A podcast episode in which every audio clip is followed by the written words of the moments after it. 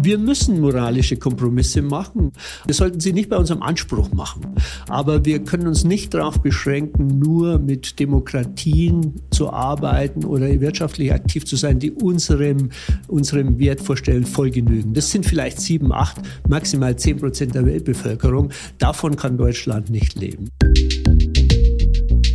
Hallo und herzlich willkommen zu einer neuen und ganz besonderen Folge von Handelsblatt Disrupt, dem Podcast über neue Ideen, Disruption und die Zukunft der digitalen Welt. Mein Name ist Sebastian Mattes und ich melde mich heute aus Davos vom Weltwirtschaftsforum.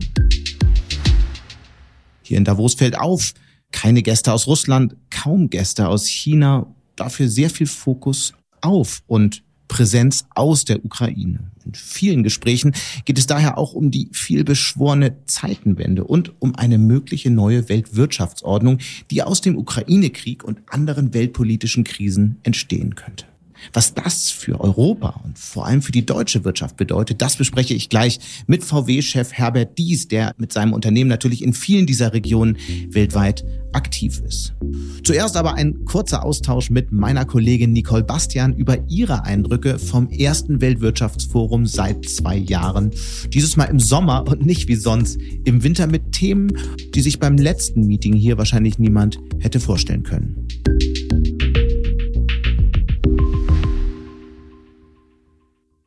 Und damit jetzt zu meiner Kollegin Nicole Bastian, der Auslandschefin des Handelsblatts, die hier mit mir und alleine viele Veranstaltungen besucht und beschrieben hat, nicht zuletzt die Eröffnungsrede des ukrainischen Präsidenten Volodymyr Zelensky. Hi Nicole. Hallo Sebastian. Was bleibt dir so in Erinnerung von der Eröffnungsrede von Zelensky? Von Zelensky selbst. Ähm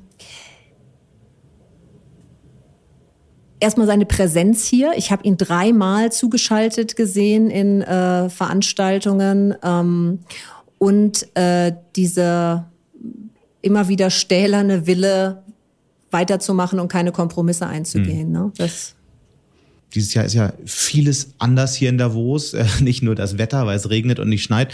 Ähm, was sind aus deiner Sicht so die wichtigsten Unterschiede zu den, ich meine, es war jetzt zwei Jahre nicht, aber zu der Zeit davor? Ja, vielleicht drei Punkte. Ähm, zum einen wirklich dieser, dieser wahnsinnige Fokus auf die mhm. Ukraine. Das ist ein Ukraine-Davos mit unheimlich viel Unterstützung auch äh, für die Ukraine und für ihre Forderungen. Mhm. Äh, auch Kritik an Deutschland, dass äh, Deutschland immer noch, die deutsche Regierung immer noch zu zögerlich handle. Äh, zum Zweiten fällt mir auf, dass es äh, insgesamt leerer ist und ja. dass aber auch ähm, es so ein bisschen ein die, die, äh, Davos der, der entkoppelten Welt ist, weil äh, die russische, Russland ist ja gar nicht vertreten und äh, auch äh, die chinesische Delegation ist quasi nicht da.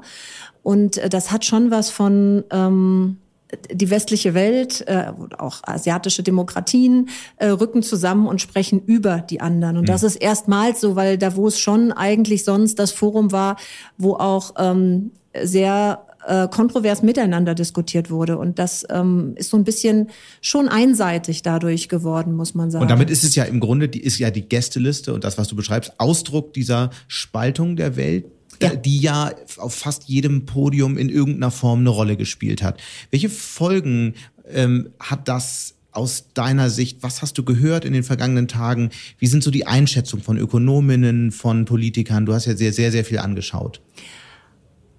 Also es ist, glaube ich, schon so, dass ähm, mittlerweile fast ein Common Sense hier herrscht, dass ähm, diese Entkopplung in Teilen weitergehen wird.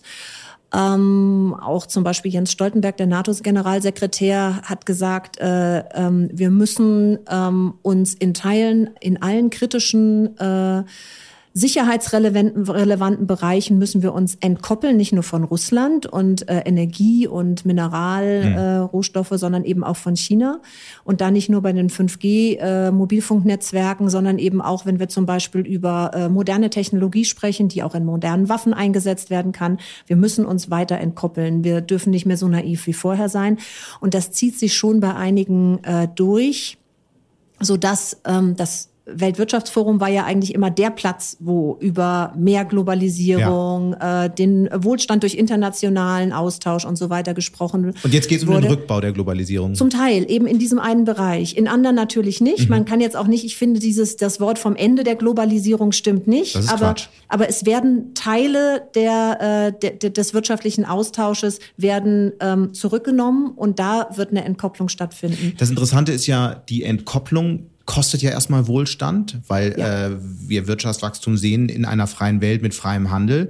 Die Antwort auf diese Krise kann ja eigentlich nur mehr Globalisierung sein, weil Unternehmen, das ist ja eine Forderung, die ich hier sehr oft gehört habe, Unternehmen ihre Lieferketten diversifizieren sollen, die, die Lieferanten diversifizieren sollen, sich ein Stück weit weniger abhängig machen sollen von einzelnen Regionen. Das war eine Forderung, die Robert Habeck am Montag auch äh, ausgesprochen hatte. Insofern ist es doch eigentlich eher so, es ist nicht ein Ende der Globalisierung, sondern wir gehen in ein neues Kapitel, oder? Genau, ich glaube, es wird sich eben diversifizieren. Wir werden Bereiche haben, wo wir ein, eine, Ab, eine Abkopplung haben, wo wir über verschiedene Machtblöcke sprechen, die, die ihre Technologien untereinander ähm, proprietär behandeln mhm. werden. Und dann werden wir in anderen Bereichen eine noch größere Globalisierung sehen, äh, weil, wie du schon sagtest, ähm, Unternehmen auf verschiedene Märkte gehen werden, um die Risiken zu diversifizieren. Ja. Ne? Mhm. Ich glaube auch nicht, dass wir so einen wahnsinnigen Reshoring Trend haben werden, in dem Unternehmen ihre, ihre Aktivitäten alle ja. in den Heimatmarkt zurücklegen, das äh, verlagern. Das wird, glaube ich, nicht passieren. Aber äh, weil du sagtest, ähm, Globalisierung schafft Wohlstand, ja, aber äh, ich habe hier viele Stimmen gehört, die gesagt haben, das war auch unser Argument, warum wir damals billiges Gas äh, und Öl aus Russland kaufen wollten, weil wir gedacht haben, das ist günstiger und wir haben ökonomische das hat ja auch Wohlstand Vorteile. zuerst für Deutschland. Hat also. auch, genau. Aber also eigentlich ist fast Common Sense hier. Unsere Lehre aus dem Ukraine-Krieg muss sein, dass wir in solchen Bereichen nicht mehr abhängig werden. Und ich glaube, deswegen wird so eine, dieses Autarkie-Denken, was wir ja im mhm. Moment schon haben in der EU mit eigenen Batterien. Absolut. Eigen, äh, Aber ne? Autarkie ist immer teuer. Und darauf werden wir ja. uns einstellen müssen. Und da spielt dann auf einmal rein, dass so eine große Unsicherheit hier ist, was die, ähm, was die Wirtschaftsentwicklung mhm. in diesem Jahr angeht. Und wenn wir, wenn diese Autarkie uns was kostet, ja. dann müssen wir das mit einkalkulieren. Ja. Und das wird unter anderem, wird das die Inflation wahrscheinlich nach oben treiben. Sodass das auf einmal, diese Geopolitik spielt wahnsinnig weiterhin rein in die ökonomische Entwicklung hier. Und da schließt sich ja im Grunde ein Thema an, dass man hier ebenfalls überall beobachten kann, die ganz große Unsicherheit und eine damit verbundene große Ratlosigkeit. Erstens, es ist völlig unklar, wie es weitergeht. Es wird irgendwie wirtschaftlich schwächer. Möglicherweise werden einige Regionen in eine Rezession rutschen. Äh, möglicherweise nicht. Man weiß es einfach nicht. Aber noch viel schlimmer ist die Ratlosigkeit, weil niemand wirklich eine Antwort auf die aktuelle Situation parat hat, oder? Ja, also das fand ich auch sehr auffällig hier. Das normalerweise bin ich aus Davos weg und hatte immer das Gefühl, ich habe ein bisschen mehr einen Kompass, wo es hingehen könnte ja. in den nächsten Monaten. Und diesmal gehe ich, was die Wirtschaftsentwicklung angeht, wirklich hier weg und denke, sie wissen es auch nicht. Also es ist wirklich so, dass Leute sagen, ja, vielleicht äh, machen die äh, Notenbanken gerade zu viel, vielleicht machen sie auch gerade zu wenig, wir wissen es nicht. Ähm, die Prognosen gehen auch sehr weit auseinander von einer ähm, äh, Rezession ähm, bis äh, nee, aber dann, äh, also wenn dann nur in einzelnen Teilen. Mhm. Ähm, das finde ich ist wirklich auffällig, diese ja. Unsicherheit, was die wirtschaftliche Entwicklung angeht. Aber äh, eine Sache ist mir auch aufgefallen und die finde ich ist auch anders als beim letzten physikalischen Davos die westlichen Demokratien sind auf einmal wieder von sich überzeugt und das ist durch den Ukraine-Krieg. Es ist ein so wertebasierter Selbstvertrauen auf einmal wieder da. Mhm. Beim letzten Mal ähm, war hier Xi Jinping, der chinesische Staatschef, und hat gesagt, ähm, hier, wir sind eure Alternative, weil da war gerade Trump in den USA an der Macht. Ähm, und es war so diese, diese Selbstfindungskrise des Westens. Und das ist aber gerade ganz weg. Also mhm. politisch ist da ein wahnsinniges Selbstvertrauen und ökonomisch eine wahnsinnige Unsicherheit. Das sind so die, äh, die Beobachtungen hier, ja. Nicole, du kennst ja Davos und das WEF seit vielen Jahren. Es gibt eine Debatte, eine Frage, die sich viele stellen, die ich immer wieder gehört habe, die durchaus differenziert beantwortet wird. Aber da interessiert mich auch deine Meinung. Wofür braucht es das WEF eigentlich noch? Warum kommt man hierher? Warum kommst du hierher? Also ich persönlich komme hierher, weil es eben spannende Diskussionen mhm. gibt und weil es einfach ein Ort ist, an dem du in kurzer Zeit viele Menschen treffen kannst. Ähm, das ist auch, glaube ich, ähm, der Vorteil.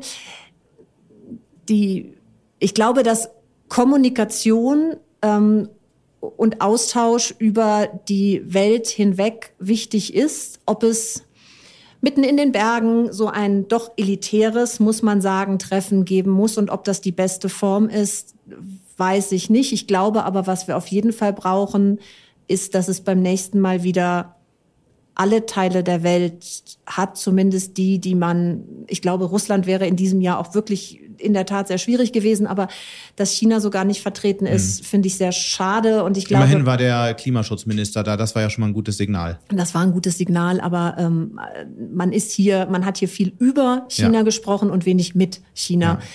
Und äh, ich glaube, das zumindest muss sich ändern. Das ist ja auch keine Schuld von Davos. Das hat Covid-Gründe, das hat alle möglichen, das hat vielleicht auch ähm, äh, außenpolitische Gründe. Aber ich glaube, zumindest muss diese, diese, dieser Anspruch, dass die Welt hier in Diskussion kommt, der muss erfüllt werden. Und ähm, tja. Weil, weil gerade in so einer Zeit, in der die große Ratlosigkeit herrscht, in der man nicht so genau weiß, wie es weitergeht, ist ja eigentlich so ein Gespräch über die Probleme und eventuelle Lösungsansätze wichtiger denn je. Insofern ist natürlich der Ansatz von so einem Forum wichtig. Es ist eben entscheidend für die nächsten Jahre, dass das WEF es hinbekommt, all diese Protagonisten, von denen du gerade gesprochen hattest, an einen Tisch zu bringen. Ja, und ich meine, das äh, äh, World Economic Forum arbeitet ja daran, ähm, nicht mehr ganz so elitär und abgehoben und intransparent zu sein. Ich glaube, diesen Weg kann man noch ein wenig weiter gehen, ähm, um dem Ganzen auch noch mehr Akzeptanz mhm. äh, in der Breite zu verschaffen, glaube ich. Was war so dein Davos-Moment? Was hat dich am meisten überrascht vielleicht?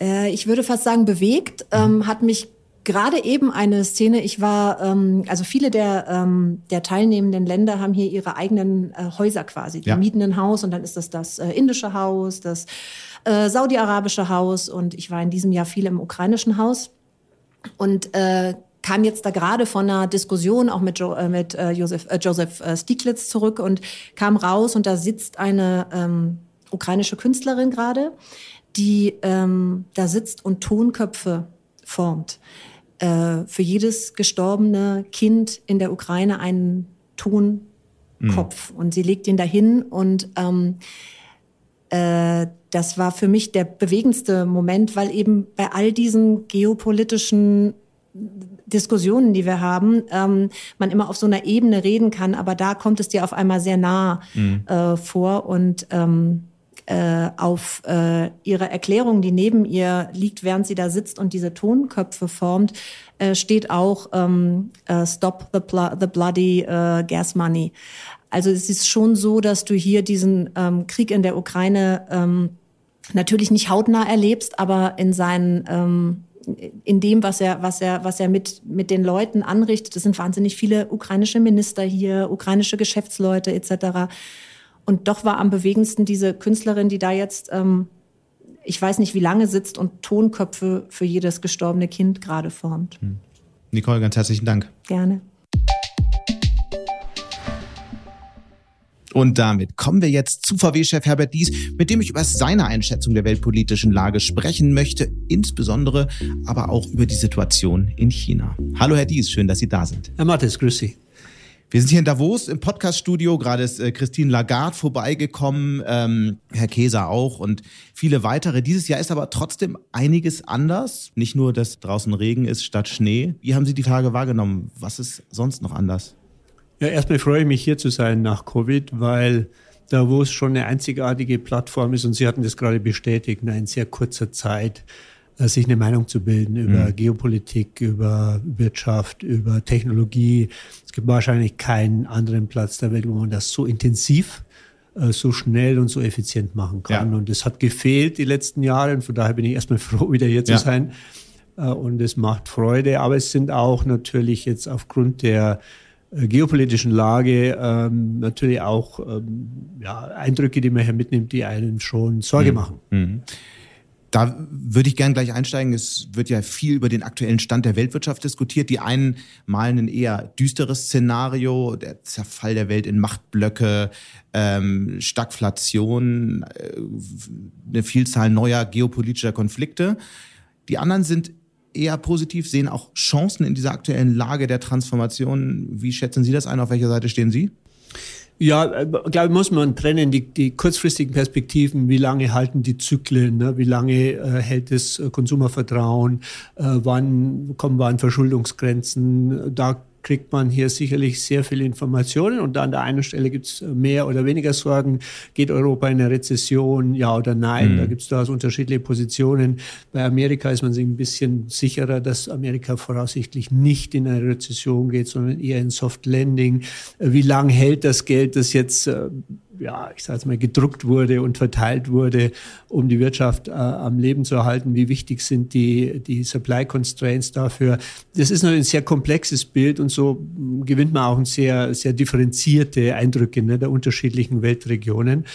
Ähm, das scheint vieles schon äh, managebar sein für die nächsten Monate zumindest. Und dann muss man sehen, wir werden sicherlich irgendeinen Zyklus äh, äh, sehen. Und Europa muss natürlich die Folgen dieses Kriegs irgendwann mal verkraften und verdauen. Also Stagflationsszenarien sehen Sie nicht? Ja, ich hoffe es nicht, dass es passiert, aber Sie bleiben die, die größte, die größte Auswirkung des Kriegs ist sicherlich in Europa zu fühlen. Mhm. Ne? Und äh wahrscheinlich auch in Deutschland, wird sehr stark davon abhängen, wie wirklich jetzt die Energieversorgung dann aussieht. Es gibt ja einige also Ökonomen, also sehr viele, so einen perfekten Sturm raufziehen. Ja, die, die, die zweite Perspektive, die Sie ansprechen, war ja eher die geopolitische Situation, hm. die längerfristig ja. wirkt. Gehen wir in eine Phase einer neuen Blockbildung, ja?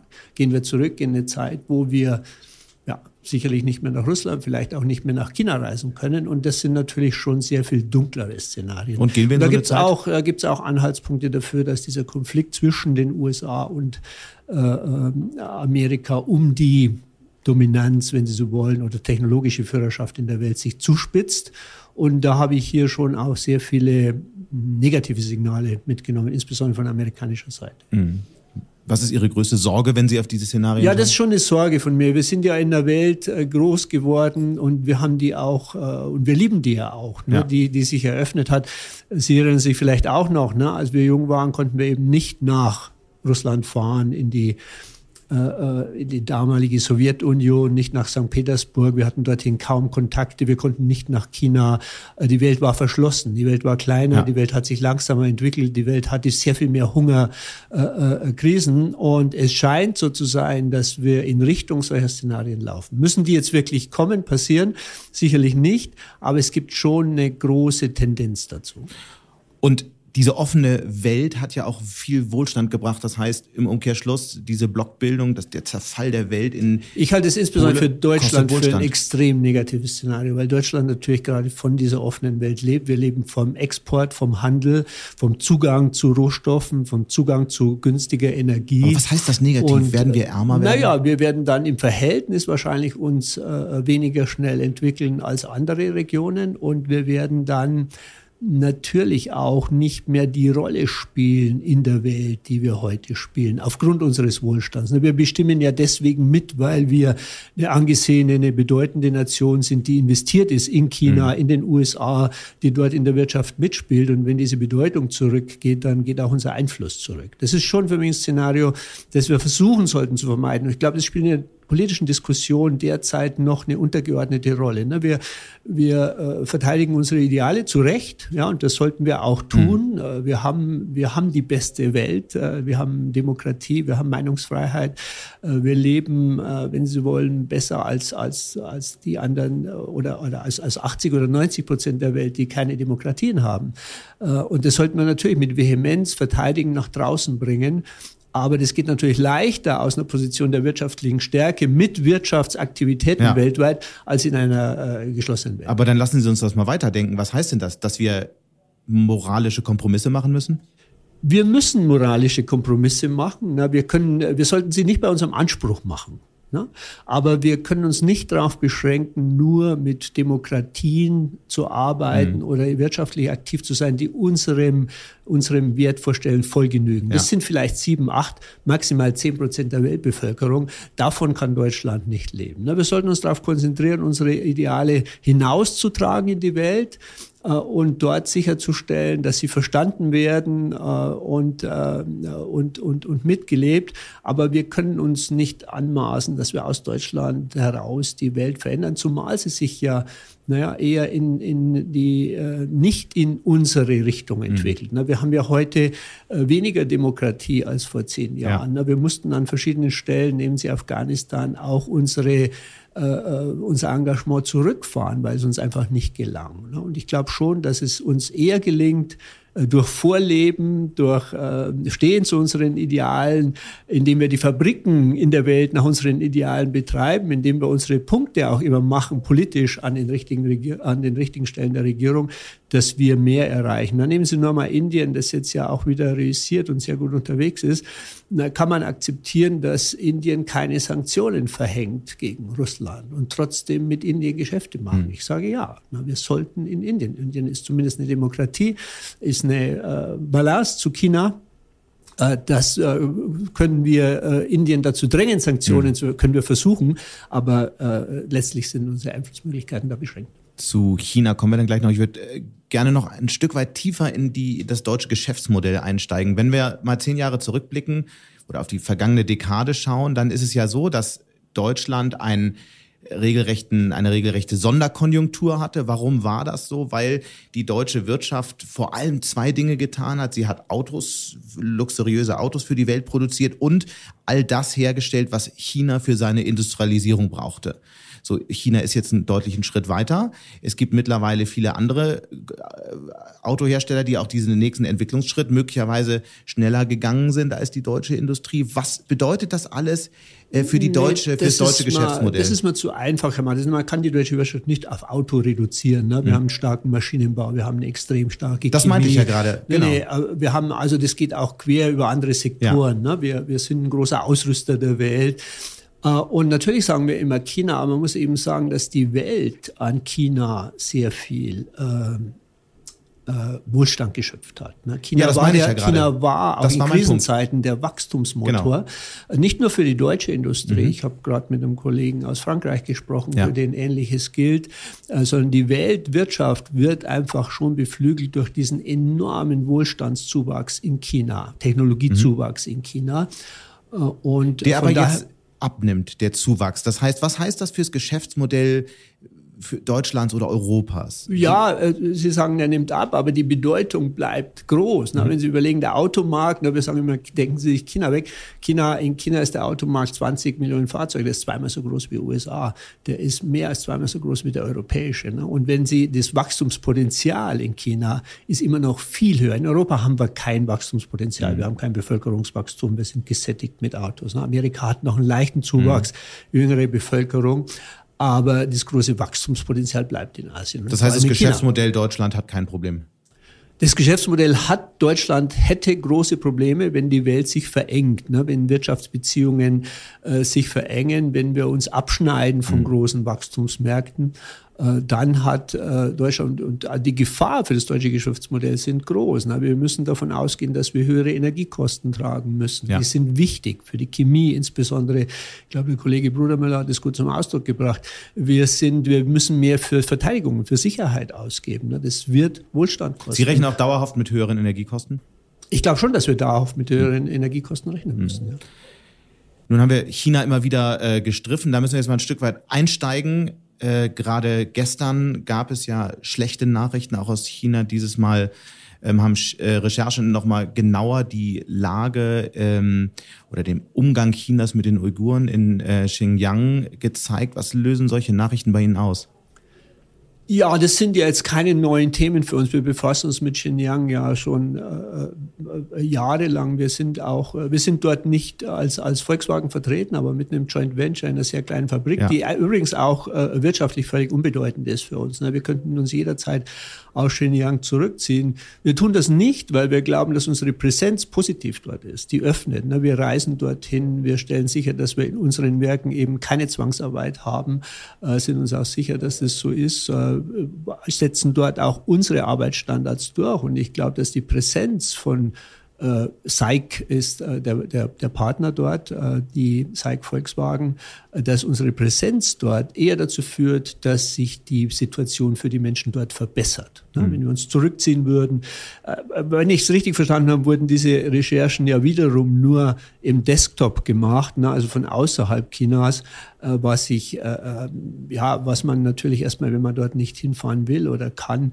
akzeptieren muss. Aber, Aber man sollte dort hinfahren. Man sollte trotzdem nochmal die Frage, wenn Sie, wenn Sie die, solche Recherchen mitbekommen, ob, ob neu, neu oder nicht, was löst das bei Ihnen aus? Nee, wir sind, wir sind natürlich, ne, und, und auch aufgrund ihr, unserer äh, Geschichte sind wir besonders sensibel äh, beim Thema Menschenrechte, ja. beim Thema äh, äh, Freiheitsrechte, Meinungsfreiheit. Ne? Und deswegen sind wir auch an allen, weltweit allen Standorten äh, immer sehr besorgt und sind auch sehr aktiv, da unsere Standards durchzusetzen. Wir würden es nie akzeptieren, äh, dass es dort Einschränkungen gibt. Zum Beispiel in diesem Werk haben wir Minderheitenschutzrechte, wir haben Religionsfreiheit, wir unterstützen die Religionen dort. Und das machen wir weltweit. Mhm. Aber einfach, um es historisch vielleicht nochmal zu belegen, ne? wir waren auch zu Zeiten der Apartheid in Südafrika. Wir waren auch in kritischen Situationen in Lateinamerika tätig als Volkswagen. Und wir haben sicherlich nicht alles richtig gemacht dort. Ne? Weder in, in Lateinamerika noch in Südafrika. Aber Nelson Mandela hat einmal gesagt, nachdem er eben äh, äh in, äh, aus dem Gefängnis war und, und, und das Land regiert hat, äh, auf die Frage hin, äh, haben wir uns richtig verhalten? Und Nelson Mandela hat gesagt, es ist gut, dass ihr geblieben seid mhm. in dieser Zeit. Und Aber, äh, hm. ich glaube eben schon, dass die unsere Präsenz unser aktives Mitwirken, auch unser, unser Einfluss äh, in, in jeder wirtschaftlichen Aktivität überträgt man ja auch seine Wertvorstellungen, ne, seine, seine äh, Compliance-Regeln. Äh, das ist in der Summe einfach immer positiv. Aber müssten Sie nicht dann wenigstens missbilligen, was da passiert? Natürlich missbilligen wir das. Natürlich missbilligen wir das. Wir haben, äh, äh, wenn, wenn wir Anhaltspunkte hätten ja, in unserem Werk, dann würden wir massiv dagegen vorgehen. Mhm. Ja. Wenn man generell auf die Lage Chinas schaut, Ökonomen sind ja durchaus skeptisch, was die wirtschaftliche Entwicklung dort angeht. Ähm, einige wenige Ökonomen sehen das Land jetzt schon in der Rezession. Mit was für einer Entwicklung rechnen, rechnen Sie nee, wirtschaftlich? Eine Rezession dort? sehe ich gar nicht in China. Ne? Man hat die, die Wachstumsperspektiven zurückgenommen wir sehen jetzt, und wir sind äh, wirklich in einer, durch eine ganz schwierige Zeit gegangen. Jetzt, wir haben über 1000 äh, äh, Expats auch aus aller Welt in China, äh, die da jetzt unter unmenschlichen Bedingungen mhm. wirklich auch äh, ausharren mussten. Aber ich sehe jetzt durchaus einen Lichtblick. Unsere Fabriken laufen wieder. Äh, die äh, Ausgangsbeschränkungen werden zurückgefahren. Ich glaube, das äh, die klimatischen äh, Bedingungen helfen jetzt auch im Sommer. Und ich bin schon zuversichtlich, dass wir in wenigen Wochen China wieder auch hochlaufen sehen. Und dann ist es schon so, dass die chinesische Regierung in der Regel in der Lage ist, auch schnell wieder mhm. Tritt zu fassen, aufzuholen. Äh, es ist einfach, ähm, wir sprechen immer in China über das System, ne, aber die, die chinesischen Menschen sind einfach so ja, leistungsbereit, hungrig. Aber aktuell so. kaufen sie weniger Autos und das Geschäft mit Verbrennern nee, läuft schlecht. Also finden, nee, nee, nee, nee, nein, nein, gar nicht. Auto, momentan gibt's keine Autos, weil wir keine produzieren. Hm. Ich meine generell den Automarkt in China. Ja, nee, aber der Automarkt in China war in den, wir haben die ersten drei Monate, die ersten zwei Monate vor Covid waren sehr gut. Wir haben äh, sehr gut wirtschaftliche Stärke zurückgegangen. Wir haben viermal so viele Elektroautos verkauft wie im Jahr zuvor. Nee, also kein Grund, äh, auch, auch da, ne, diese, dieser Pessimismus an China äh, ja, natürlich wird sich das Wachstum, das ja jetzt über Jahre sieben, acht Prozent war, abkühlen. Mhm. Aber dennoch aufgrund der Größe äh, und auch aufgrund des weiteren Nachholbedarfs, China ist ja immer noch kein reiches Land, wenn man das ja. äh, Pro-Kopf-Einkommen nimmt, bleibt China natürlich der Wachstumsmotor. Aber warum? Warum? Weil, weil äh, China eine fantastische Ausbildung hat, ja. auch eine relativ große Chancengleichheit hat, weil äh, der, die, die Chinesen äh, einfach Lust haben auf Innovation, auf, äh, auf Fortschritt, auf mehr Wohlstand. Und das bleibt so. Nehmen Sie das Thema Autos. Äh, die, die Durchdringung mit Autos, obwohl China heute der größte Automarkt der Welt ist, mit mhm. 20 Millionen etwa im Jahr, ist die Durchdringung mit Autos noch gering. Wir sind bei, ich glaube, etwa 250, 300 Autos pro 1000. Äh, Mexiko ist höher.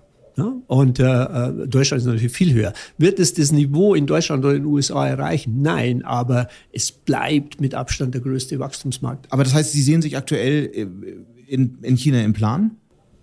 Wir sehen uns in China mit Sicherheit. Rendite sinkt ja seit Jahren. Nein, gar nicht. Wir haben gerade in den ersten, in den ersten drei Monaten sehr gut. Wir haben nach wie vor die höchsten Umsätze, Absätze und Renditen in China. Mhm. Äh, und äh, wir sind auch sehr erfolgreich mit unseren Premium-Marken. Auch die Elektrifizierung kommt gut. Und China bleibt, äh, China muss man auch nicht nur als Markt verstehen in der Zukunft, sondern China wird technologisch auch die Welt mhm. voranbringen. Mhm. Gerade beim Thema Elektrifizierung. China waren die Absatz jetzt, jetzt 25 Prozent Elektrofahrzeuge der letzten Monate. Das gibt's weltweit nicht. Da hängt mhm. Europa noch zurück dagegen.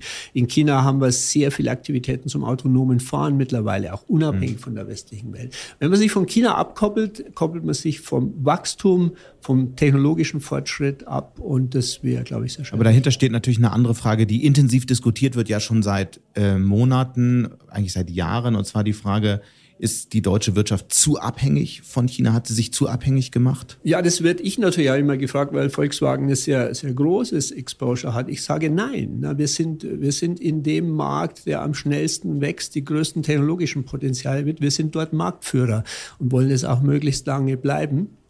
Äh, und äh, wenn, wir sind sicher zu schwach in Amerika na, für, mhm. für Volkswagen. Wir sind jetzt bei vier, wir haben, wir sind gut unterwegs in Amerika, haben gutes Wachstum, sind profitabel, erstmals seit, glaube ich, 15 Jahren dort. Wir haben die richtigen Produkte, Elektrifizierung hilft.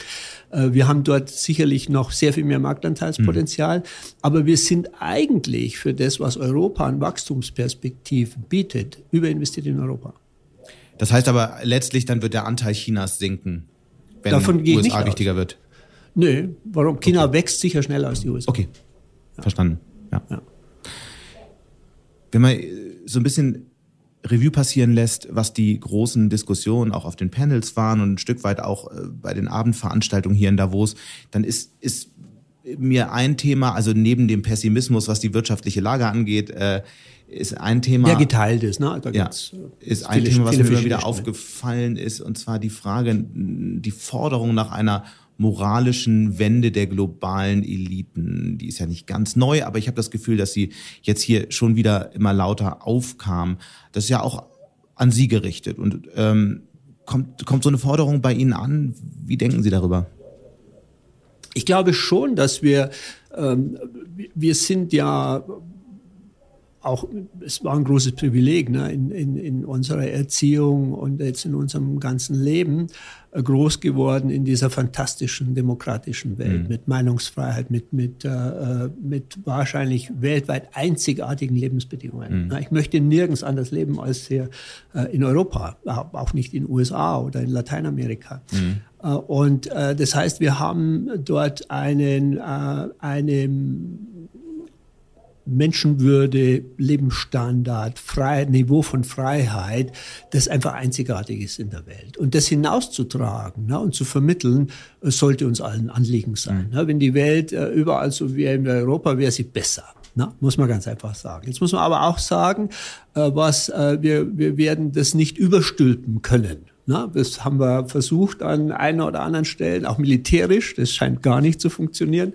Äh, wir haben es äh, wirtschaftlich versucht. Der plausibelste Weg ist, glaube ich, wirklich als Vorbild zu sein. Ne? Und Vorbild kann man nicht nur sein über moralische Standards. Vorbild muss man auch sein über wirtschaftlichen Erfolg. Nur der wirtschaftliche Erfolg, der Verbesserung der Lebensqualität, der ärztlichen Versorgung, der sozialen Systeme, der Wohlstandszuwachs gilt vielen als Maßstab. Ne? Und deswegen sind viele der chinesischen Bürger ja so zufrieden mit ihrer Regierung, ne, weil sie für Wohlstandsmehrung schafft, für mehr soziale. Im Moment hat man äh, etwas anderen Eindruck. Ja, man hat, okay. es wird äh, außerhalb äh, kommentiert, aber wenn Sie, wenn Sie wirklich den, den Umfragen, die ja auch von internationalen Instituten äh, geführt werden, dann gibt es wenige Nationen, in denen die Menschen zufriedener sind wie mit der Regierung als in China. Ne, ist überrascht, aber können wir gerne auch, auch äh, beifügen.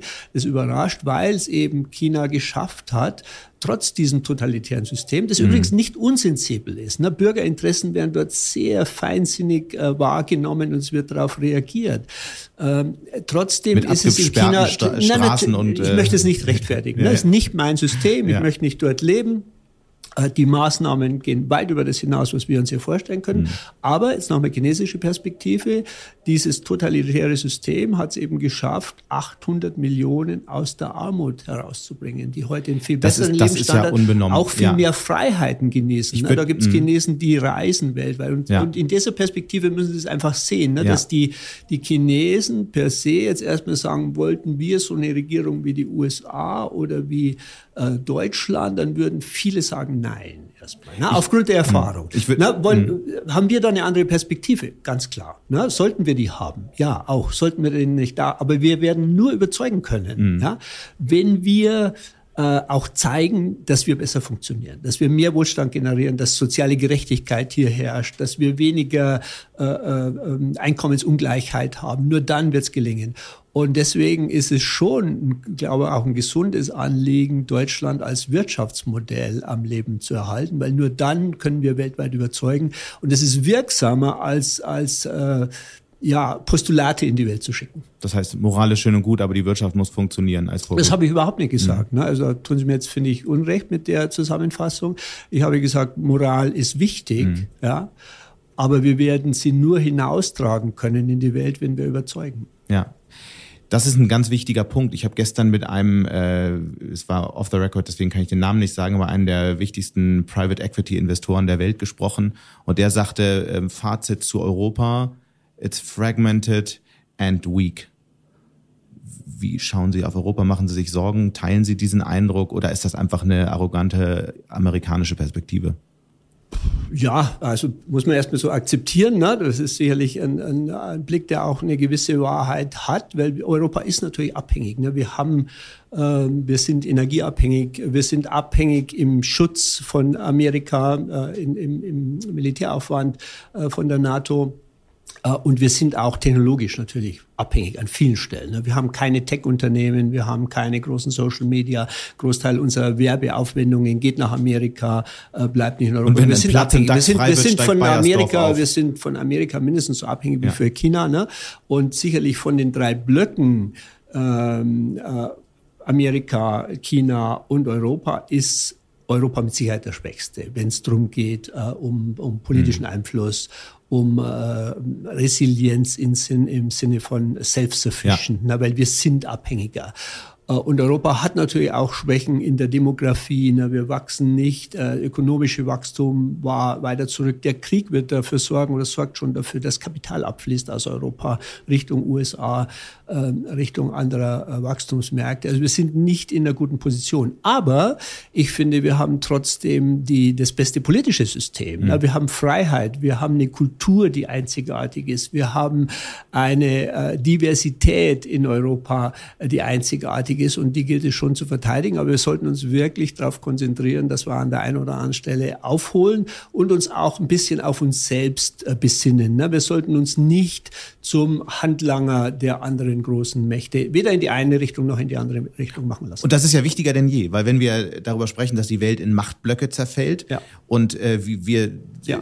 die da fehlt, eine, da fehlt ganz klar eine europäische Position. Ich muss ganz ehrlich auch sagen, dass in diesem äh, unendlich leidvollen Krieg, den wir hier erleben vor unserer Haustür, ne, der wirklich auch äh, Abscheu erlebt, fehlt mir eine europäische Position und mhm. Führung. Was könnte denn dann ein Weg für Europa sein, wieder zu mehr Stärke zu kommen? Was, wie könnte das konkret aussehen? Weil das ist eine Sache, die ich hier eben auch erlebe in Davos, dass es eigentlich eine große Ratlosigkeit in dieser Frage gibt. Ja, ich finde, wir müssen uns schon auch wieder auf unsere Interessen besinnen und das bedeutet natürlich auch äh, gegen China oder gegenüber China unsere Interessen durchzusetzen. Zum Beispiel? Ja, ja Handelsinteressen, äh, Reziprozität, ne, Investitionsschutz auf beiden Seiten, IP-Schutz auf beiden Seiten. Aber wir müssen natürlich unsere Interessen auch gegenüber Amerika durchsetzen und gegenüber dem Rest der Welt. Und dazu äh, muss sicherlich Europa noch zusammenwachsen, äh, gemeinsamere äh, Interessen finden, was natürlich wahrscheinlich mühsam ist, mhm. aber ich glaube, es wäre den, den Aufwand und die Anstrengung wert. Ich hoffe, dass gerade jetzt dieser Konflikt auch dazu führt, dass wir uns besinnen auf einen stärkeren Europafokus, vielleicht auch ein bisschen unabhängiger in, der, in dem, im, im Gedankenmodell, Sehen europäischer als die Amerikaner. Sehen Sie das? Weil aktuell äh, treten ja eher, eher die Konflikte wieder zutage. Ja, mein Gott, man sieht wahrscheinlich, man kann, wenn man, je nachdem, wie, wie biased man ist, wo man hinkommt, kann, kann man für mhm. beides sehen. Europa ist äh, natürlich unter so einer externen Bedrohung, wächst man automatisch zusammen. Mhm. Wenn man dann auf die Sanktionen blickt, dann äh, gibt es dann doch wieder sehr viele lokale ja. Interessen. Äh, was ja auch nicht schlecht ist, so eine äh, äh, im Prinzip eine, ist ja auch demokratisch, ne? so eine, ja. eine einheitliche Position dann zu finden in Europa. Äh, was mir eigentlich am meisten sag ich mal, was, was am, am wünschenswertesten wäre, ist, dass Europa auch wirtschaftlich unabhängiger wird, mhm. autarker wird, innovativer wird. Ich glaube, da ist jetzt mit dem äh, Green Deal einiges äh, äh, in den Wege, auf die Wege gebracht worden. Da ist mehr zu denken aus meiner Sicht. Wir müssen dran denken, zum Beispiel die, die Produktion von äh, ähm, äh, Silizium für äh, Solar zurückzuholen nach Europa, nach Halbleiter, mhm. äh, müssen Technologie fördern, aber wir müssen auch dafür sorgen, dass unsere Unternehmen, die weltweit erfolgreich sind, auch weltweit erfolgreich bleiben. Und auch das ist Politik, die übrigens in den letzten Regierungen sehr gut gemacht wurde, die Welt offen zu halten mhm. für das europäische äh, Geschäftsmodell. Und das europäische Geschäftsmodell basiert auf einer multipolaren Welt, in der man tätig ist. Mhm. Deutschland natürlich sehr stark oder Autoindustrie in China, aber das gilt natürlich auch für Indien, es gilt für Lateinamerika, es gilt für die USA bevor wir darüber sprechen, was es alles für äh, auch VW bedeutet, da, an der Stelle doch nochmal die, äh, noch die Frage, Sie haben vor ein paar Wochen sich ziemlich, weil Sie es gerade sagten, auch ähm, der, der Blick der Europas auf die Ukraine. Sie haben sich ähm, vor ein paar Wochen ziemlich Kritik eingefangen, weil Sie im Interesse offener Märkte gefordert hatten, die EU sollte versuchen, einen Frieden für die Ukraine zu verhandeln oder dabei irgendwie zu Ich helfen. war immer von Anfang an äh, für Verhandlungen, ne, ganz egal, äh, wie schlimm der Aggressor da ist. Aber weil die der Krieg, ein Krieg immer natürlich äh, zwei Verlierer hat, nämlich den, der gewinnt und den, der verliert. Mhm. Äh, und ähm, deswegen war ich von Anfang an der Position, habe die auch nie aufgegeben, mit möglichst harten und zwingenden Sanktionen vorzugehen, mhm. Auch europäisch, auch umfassend, so weit wie möglich weltweit, aber immer auch zu versuchen zu verhandeln. Ja, weil äh, natürlich dieser Krieg, äh, wenn er lange dauert, wird zu großen Wohlstandsverlusten führen. Hat Sie die Reaktionen überrascht darauf? Ich habe die jetzt nicht so dramatisch wahrgenommen. Zerfall der Welt in Machtblöcke, was heißt das eigentlich für so ein Unternehmen wie VW? Wie, in was für eine Zukunft schaut das Unternehmen? Die Welt, äh, wenn man sich die Welt wieder zurück vorstellt in den 70er Jahren, äh, in den Zeiten des Eisernen Vorgangs, ist eine Welt, die einfach schlechter funktioniert. Die schafft weniger Wohlstand, die hat mehr Hunger, die hat mehr Konflikte. Und deswegen ist es nicht nur eine wirtschaftliche Sorge, ja. sondern die, das Wohlergehen der Welt wird schwieriger in einer Welt, die vielleicht self-sufficient ist in einzelnen Blöcken, ne, wo Amerika vielleicht nicht abhängig ja. ist von China und China nicht von Amerika ja. äh, und, und Europa vielleicht von beiden, äh, dann ist diese Welt äh, die wächst weniger, die ist weniger innovativ, die und wird VW sich schwerer, die weniger, wird sich schwerer oder? tun, mhm. mit den großen Herausforderungen der Menschheit ja. umzugehen, wie dem Klimawandel. Äh, die wird weniger Menschen aus der Armut holen und äh, wird auch weniger Wohlstand schaffen mhm. für mhm. Unternehmen wie Volkswagen, ja. ganz klar. Ja. Äh, und auch, ich glaube, besonders betroffen von so einer Welt wäre Deutschland, ja. weil Deutschland wahrscheinlich weltweit eine der Nationen ist, die am stärksten von dieser offenen Welt abhängig ist. Und von daher sollte man diese Diskussion in Deutschland mhm. führen. Man kann das machen, ja, und man kann da mitgehen, aber es hat eben äh, seinen Preis. Für VW, wir sind ein, ein global äh, agierendes äh, Automobilunternehmen. Dazu, diese Industrie ist hochkonsolidiert. Es gibt nur noch wenige große Unternehmen weltweit. Und äh, wenn so ein Unternehmen in einer der Regionen nicht erfolgreich ist, dann tut es sich schwer, hm. äh, weltweit erfolgreich zu sein. Das gilt für alle unsere Wettbewerber, gilt natürlich auch für uns. Und von daher wären das dann andere, ganz andere Geschäftsmodelle, ja. wenn die Welt sich verschließen würde. All das werden wir natürlich weiter beobachten, vor allem die Diskussion über einen eventuellen neuen eisernen Vorhang, die Sie angesprochen hatten, oder die weitere Unterteilung der Welt in politische und wirtschaftliche Blöcke. Bis hierhin erstmal ganz herzlichen Dank, Herr Dies, und viel Spaß weiter hier in Davos. Vielen Dank, Herr Mattes. Und damit sind wir auch schon wieder am Ende von Handelsblatt Disrupt. Wie immer freue ich mich über Kommentare in der Handelsblatt Disrupt LinkedIn-Gruppe oder senden Sie mir gerne eine Mail. Die Details finden Sie wie immer in den Show Notes. Danke an dieser Stelle auch für die tatkräftige Unterstützung, insbesondere in dieser etwas anderen Woche von Regina Körner und Migo Fecke von professionalpodcast.com, dem Dienstleister für Strategieberatung und Podcastproduktion. Wenn Sie möchten und grundsätzlich Interesse daran haben, immer auf dem Laufenden zu sein, jederzeit alle Artikel des Handelsblatts zu lesen, Zugriff auf alle Recherchen, Artikel im Archiv zu haben und natürlich auch alle Podcasts zu hören, dann habe ich ein Handelsblatt Disrupt Vorteilsangebot für Sie reserviert. Schauen Sie doch einfach mal nach unter handelsblatt.com slash Mehrwirtschaft, also mehr Wirtschaft. Die Details dazu finden Sie aber natürlich auch in den Show Notes. Wir hören uns dann hoffentlich nächste Woche wieder. Bis dahin wünsche ich Ihnen interessante digitale, aber natürlich auch analoge Zeiten. Ihr Sebastian Mattes.